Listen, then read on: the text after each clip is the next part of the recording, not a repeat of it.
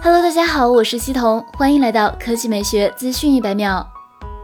小米十系列产品阵容已经颇为齐整，最近刚推出的至尊纪念版更是堆料极致。不过，来自 SlashLeaks 的爆料显示，小米有望向特定市场再推出一款名为小米十 T Pro 的机型。渲染图显示，该机采用了前后双玻璃加金属中框的传统设计，音量和电源键位于机身右侧。从电源键硕大的造型和凹槽判断，可能同时集成了指纹识别功能。摄像头造型别致，主摄为一百零八 MP 像素，下方的四柄中有两颗显然是常规摄像头，其余两颗一是闪光灯，还有一颗可能是对焦或者替换 F。其他参数方面，爆料称该机拥有一百四十四赫兹高刷新率 LCD 液晶面板，电池容量五千毫安时。上一代小米九 T 并未在内地市场发售，谨慎猜测小米十 T Pro 应该延续这样的定位，对应的国行机型可能是小米四 C 系列或者是 Redmi K 系列。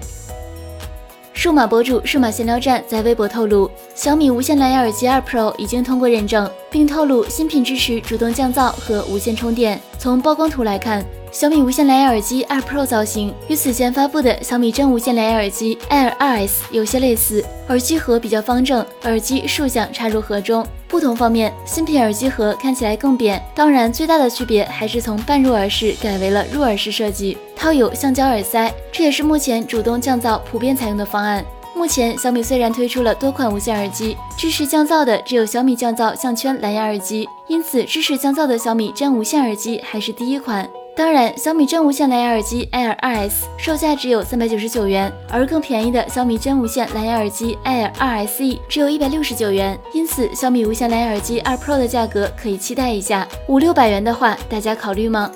好了，以上就是本期科技美学资讯一百秒的全部内容，我们明天再见。